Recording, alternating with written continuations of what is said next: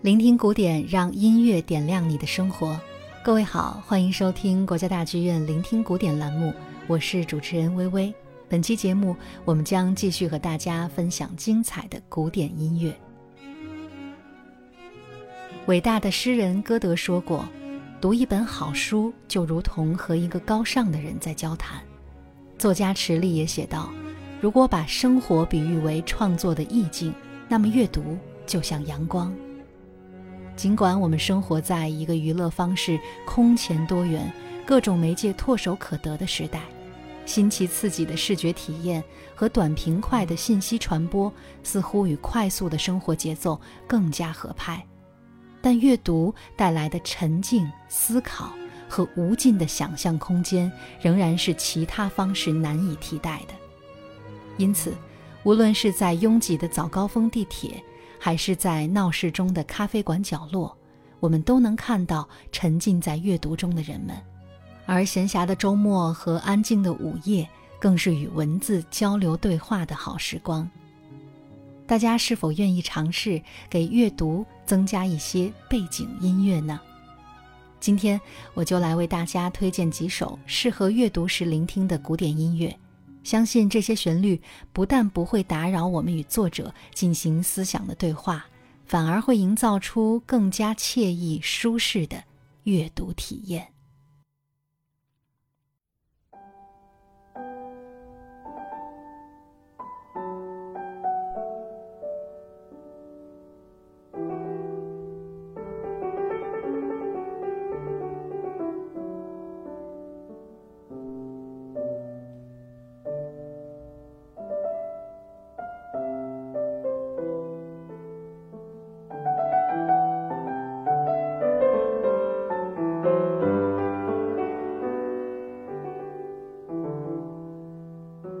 创作于1742年的《哥德堡变奏曲》是约翰·塞巴斯蒂安·巴赫最著名的音乐作品之一。它既是巴洛克时期复调写作技法的至臻杰作，也是巴赫晚年艺术灵感浑然成熟的极致表达。这是巴赫为自己的学生哥德堡写作的一部键盘独奏作品。而哥德堡向老师违约这部作品的缘由，则是为了演奏给一位患有失眠症的伯爵，以帮助这位贵族和艺术资助者在音乐中安然入睡。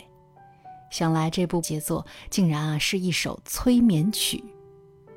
哥德堡变奏曲由连续演奏的三十二段音乐构成，首尾两段是动人的咏叹调，中间则是三十段精彩华丽的变奏曲。这三十段音乐又分成了三个一组的小群落，以正中的第十六变奏为情感和速度的分界线，拥有一种无法形容的数学美感和建筑对称，实在是大师手笔。我向大家推荐的正是音乐开篇与结尾那安静舒缓的咏叹调。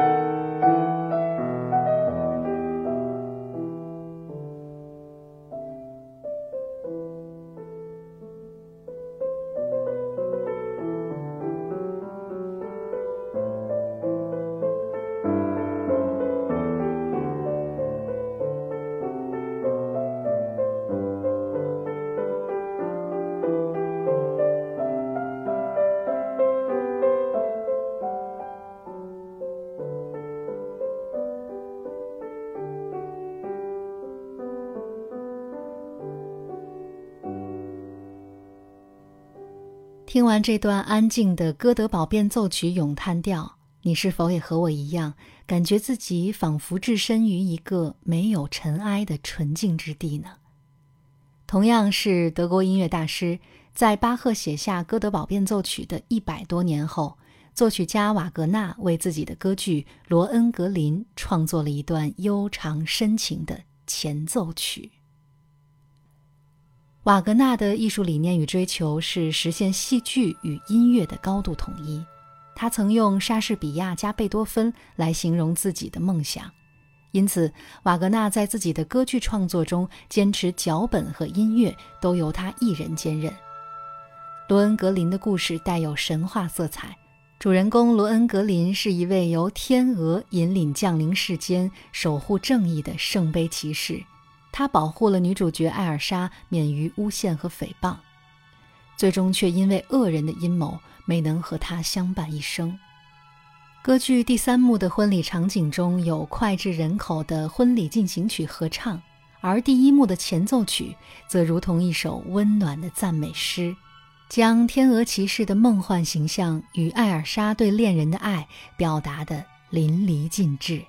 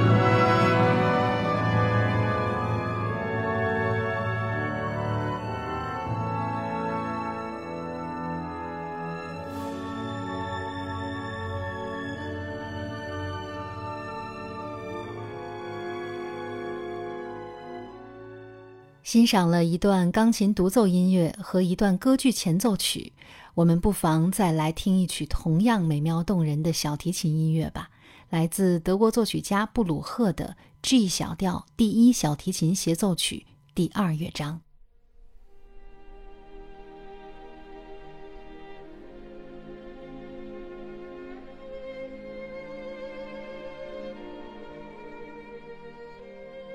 出生于1838年的布鲁赫与勃拉姆斯、柴可夫斯基等音乐家生活在同一时代，他的艺术美学也与自己的同胞勃拉姆斯相近，不追随过度抒情、华丽、自由的浪漫主义风潮，而是坚守德意志音乐严谨理性的风范。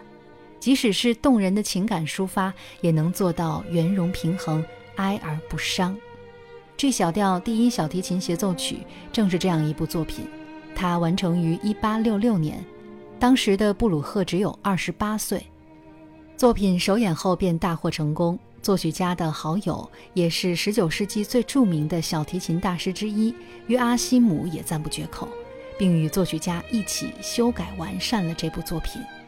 第二乐章慢板是整部协奏曲最富诗意的乐章，小提琴的独奏宛如动人的歌谣，甜美而带有冥想性。